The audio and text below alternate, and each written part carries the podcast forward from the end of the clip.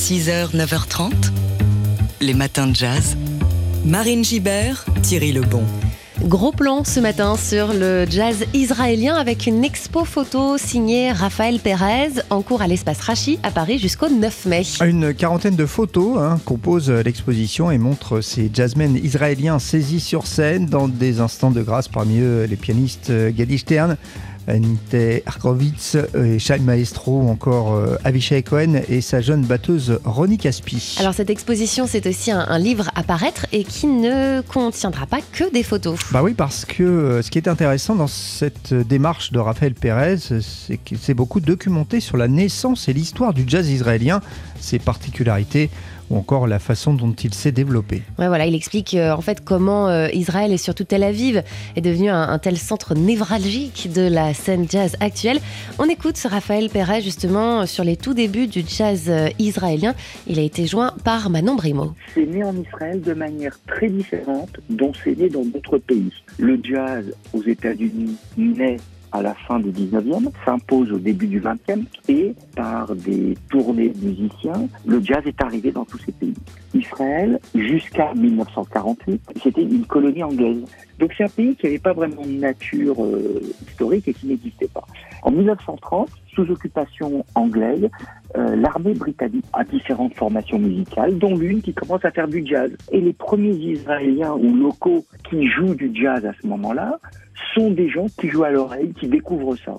En 48, commence à arriver de manière ponctuelle certaines personnes qui viennent des États-Unis ou d'Europe et qui sont des professionnels du jazz. Et certains, comme par exemple Mel Keller, qui arrive en Israël et qui se donne la mission de transmettre sa connaissance à des jeunes. Voilà les explications de Raphaël Pérez donc sur euh, la naissance du euh, jazz israélien. Son exposition Israeli Jazz se déroule à l'espace Rachi à Paris jusqu'au 9 mai. Et forcément, parler de la scène jazz israélienne, ça donne envie d'écouter Avishai Cohen. Le voici en trio avec Margiliana à la batterie, Shai Mastro au piano, c'est Schutzpan.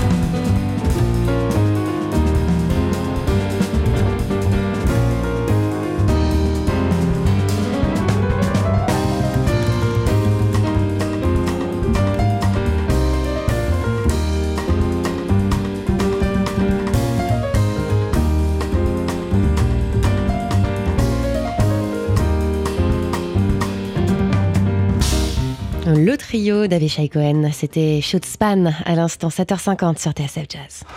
Les matins de jazz.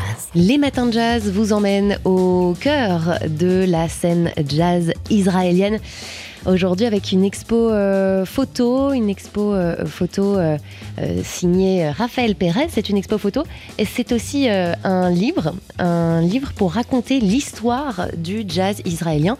Israeli Jazz, c'est donc le nom de l'expo photo et elle se tient en ce moment à l'espace Rachi à Paris jusqu'au 9 mai prochain. Une quarantaine de photos exposées sur lesquelles on découvre de nombreux jazzmen israéliens en plein concert, concentrés, auréolés des bleus, des mauves, des rouges, de l'éclairage scénique. Parmi eux, Gadi Stern, Nita Yershkovitch, Shai Maestro, euh, les contrebassistes euh, Omer Avital et Avishai Cohen aussi, ou encore la jeune batteuse Ronnie Caspi.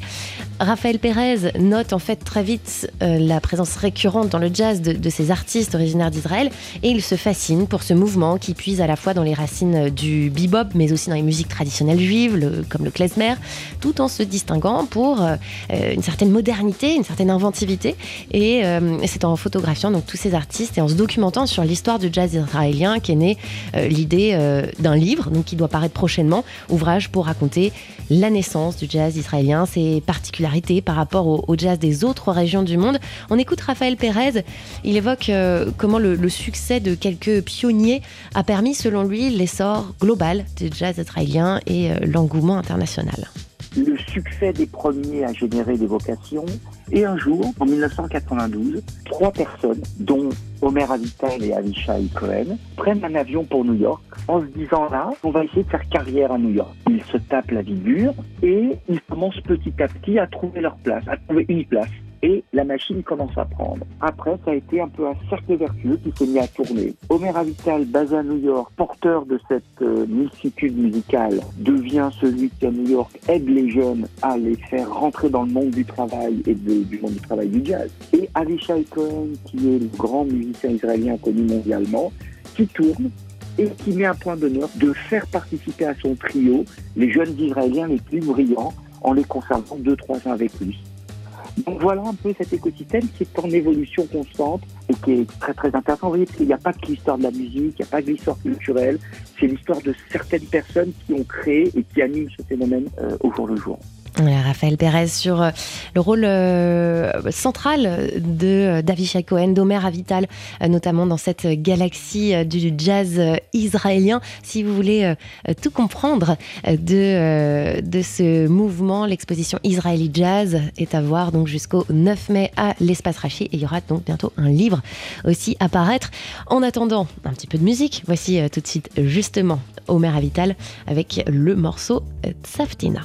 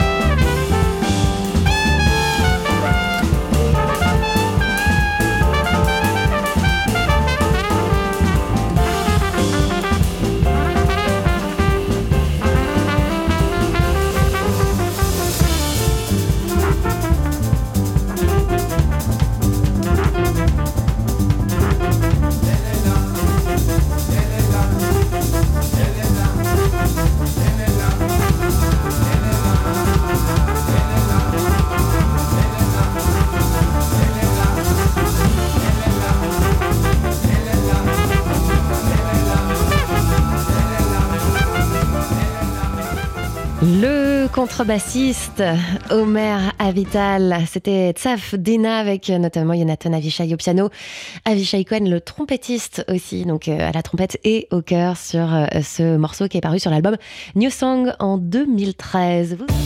6h, 9h30, les matins de jazz. Marine Gibert, Thierry Lebon. Si je vous dis Thierry, Mr. Dynamite, the, the, Godfather of Soul ou encore Mr. Please, Please, Please, vous me répondez Bon, c'est facile, Marine. Je vous réponds James Brown, bien sûr. James Brown, le roi du funk, il est né euh, le 3 mai 1933. Ça fait tout juste 90 ans. Forcément, c'est l'occasion de lui rendre hommage ce matin. Ah bah oui, parce que James Brown est surtout connu pour être une figure incontournable de la soul et du funk, mais il était aussi un grand amateur de jazz. C'est autant par le jazz hein, que par le gospel en réalité qu'il découvre la musique. Enfant, il était fasciné par les big bands et notamment par celui de Count Basie. Justement, c'est cette fascination pour les big bands qui nous intéresse ce matin puisqu'on a choisi de vous parler de l'album Soul on Top, enregistré en novembre 69 et qui est un peu la concrétisation d'un rêve pour James Brown. Alors, en 1969, il a 36 ans, il est une immense star. Tous ses disques se hissent dans les charts, les fans s'évanouissent à son passage et son chant inimitable, puissant et saccadé est déjà culte. Euh, mais en effet, il rêve d'enregistrer avec un big band comme ceux qu'il adulait enfant. Il réunit donc autour de son saxophoniste Maceo Parker et du batteur euh, Louis Belson un orchestre d'une vingtaine de musiciens et choisi comme arrangeur Oliver Nelson. Ils enregistrent ensemble quelques standards, des ballades et des originaux de, Brown. Et selon le témoignage de Louis Belson, le parrain de la soul s'éclate vraiment en studio. Il donne de la voix, il rivalise de puissance avec l'orchestre. Même s'il reconnaît qu'enregistrer avec un big band n'est pas toujours facile, il n'y avait pas la même flexibilité qu'avec mon groupe, racontera-t-il plus tard. Ce qui est quand même amusant euh, quand on sait combien James Brown était réputé euh, despotique avec euh, avec les musiciens de, son groupe En tout cas, euh, fin 69 au terme de la session, il est persuadé que l'album sera un succès, mais euh, il se trompe puisque cet opus, le plus jazz de sa discographie, qui sort en, en, avril 70, ne rencontre pas son public. Il est considéré sur le coup un peu comme une curiosité et c'est plus tard qu'il sera reconnu comme un grand disque de big band. Allez, on en écoute un extrait de ce fameux Soul on Top. Voici tout de suite September Song. Oh, it's a long time. May to December. but the days grow short. Can't you kind? When you reach September. When the autumn weather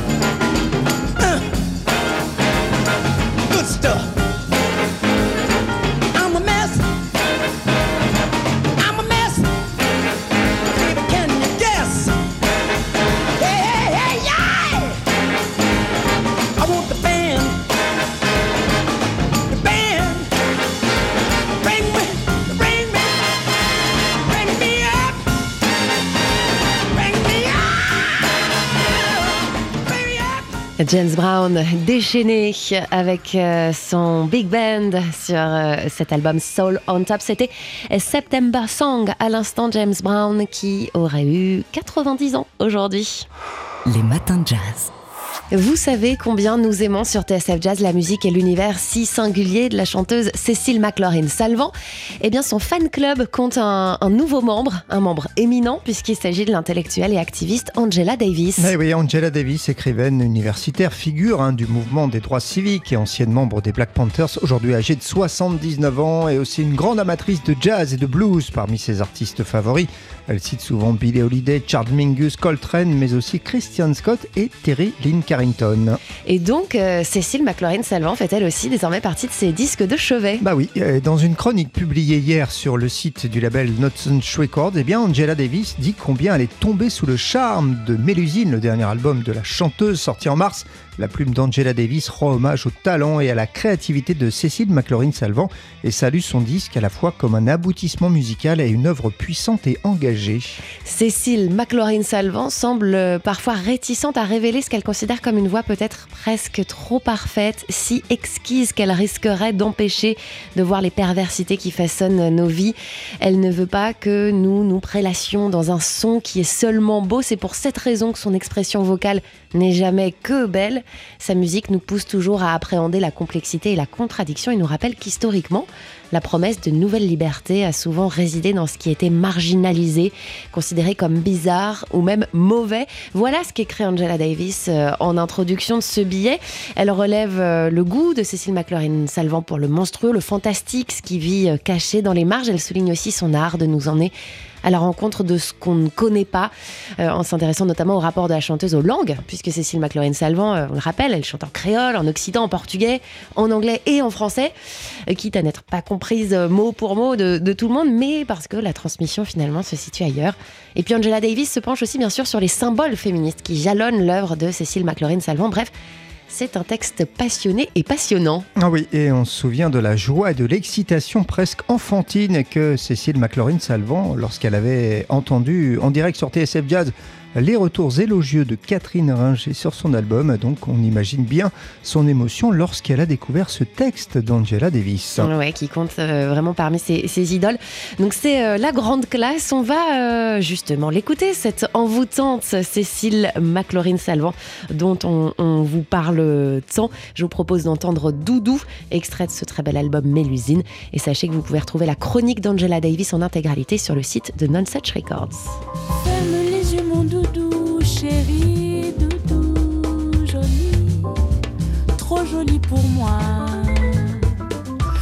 Ouvre-moi cette bouche pour me dire des mots doux, doudou. Viens dans mes bras et reste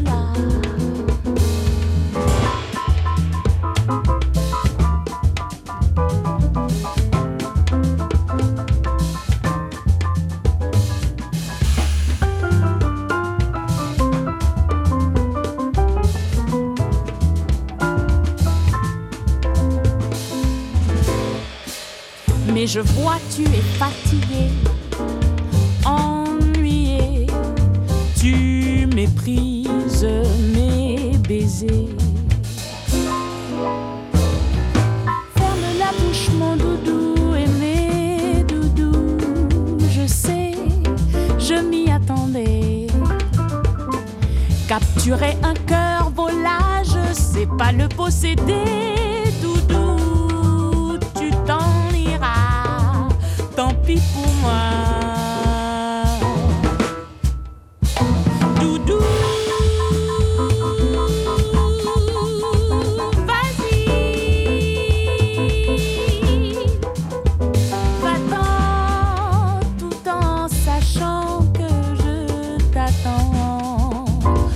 En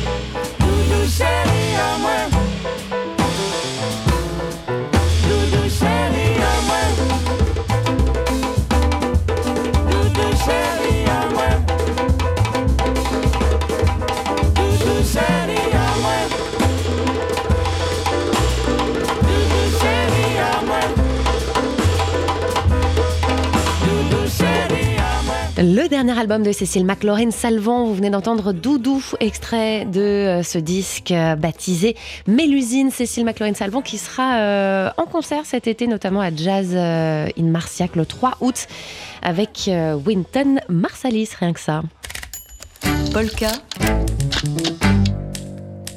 Chaque photo a son histoire. On est mercredi et comme chaque mercredi matin, nous accueillons Dimitri Beck de Polka Magazine. Et avec vous, Dimitri, on revient sur euh, les manifestations du 1er mai. Au premier plan, une série de brins de muguet en pot, emballés dans du cellophane transparent, posés sur une petite table en plein air dans la rue. Assis à son étal, un homme, chapeau sur la tête et imperméable clair sur le dos, il vend ses brins aux multiples clochettes. Juste derrière lui, en arrière-plan, se tient un cordon de plusieurs dizaines de policiers anti-émeutes, casqués et armés. Le contraste est saisissant, Marine, entre ces deux scènes. La vision paradoxale, c'est même un clash visuel. Un homme vulnérable aux fragiles brins de muguet et feuilles vertes, écrasé par la puissance et la brutalité qu'incarnent les forces de l'ordre. Et Dimitri, il y a un détail qui euh, a retenu votre attention sur cette image. Absolument. Ce qui nous marque aussi tout de suite sur cette photo prise par Alain Jocard par l'agence France pour l'agence France Presse, c'est le visage de l'homme à sa table. Il a les yeux rougis et semble pleurer. Il porte un mouchoir devant sa bouche. La légende de la photo nous apprend que des gaz lacrymogènes viennent d'être tirés pour disperser un black bloc. Vous savez, ces groupes d'activistes vêtus de noir qui ciblent les forces de l'ordre. Et là, on était boulevard Voltaire à Paris en ce 1er mai. Alors cette année, la fameuse fête nationale des travailleurs a été placée sous le signe de l'opposition à la réforme des retraites. La fête a été entachée par de nombreux violents affrontements dans de plusieurs grandes villes françaises, comme ici à Paris. Et euh, donc, euh, il y a eu de nombreux débordements, des blessés, comme on l'a pu le rappeler au journal. Donc ce 1er mai, eh bien, les doux parfums des muguets, eh bien, ils ont été plus sentis. Euh, L'acre odeur poivrée des gaz lacrymogènes. Il, est bien mal, euh, il a bien mal démarré ce joli mois de mai que l'on aime bien chantonner. Merci euh, Dimitri. Sachez que cette euh, photo et le podcast de cette chronique, vous les retrouverez comme d'habitude sur le site de Polka Magazine, polkamagazine.com. Polka. Chaque photo a son histoire. Et on retrouve Dimitri Beck de Polka Magazine pour une sélection d'expos. Dimitri, on commence euh, avec Montpellier où les auditeurs peuvent euh, nous entendre d'ailleurs en DAB+. Exactement, pour le festival Boutographie qui démarre ce week-end. Et cette année, le festival Boutographie fait la part belle aux jeunes talents et des jeunes talents qui viennent de- à travers toute l'Europe. Donc il y a de nombreuses expositions au pavillon populaire, mais également dans d'autres lieux et des lectures de portfolio. Boulogne euh, à présent Exactement, avec l'exposition de Baptiste Rabichon, qui est le lauréat du prix Caméra Clara, au studio Franck Horvat, à Boulogne-Billancourt. Donc, il, y a, il a méta- méta- matérialisé ses visions d'enfance, le photographe français. Il y fait un retour sensible au lieu de l'image originelle, non encore corrigée par le filtre des médiations. Pas d'objectivité donc ici, juste de la pure subjectivité, celle des souvenirs. Et puisqu'on est euh, à Boulogne, il me semble qu'il y a un autre lieu que vous aimez beaucoup. euh, Exactement, le musée Albert Kahn qui propose un dialogue inédit entre images, euh, donc avec les archives de la planète, plus de 2000 autochromes, une superbe collection et euh, donc un patrimoine naturel avec une très belle déambulation à prévoir au cœur d'un magnifique jardin.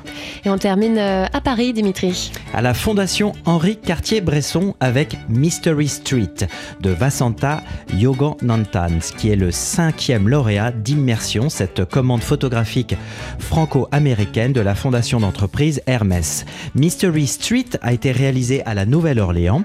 Elle est le témoignage de l'imagination foisonnante d'enfants au cœur de l'atmosphère chaude et humide de la ville en plein été.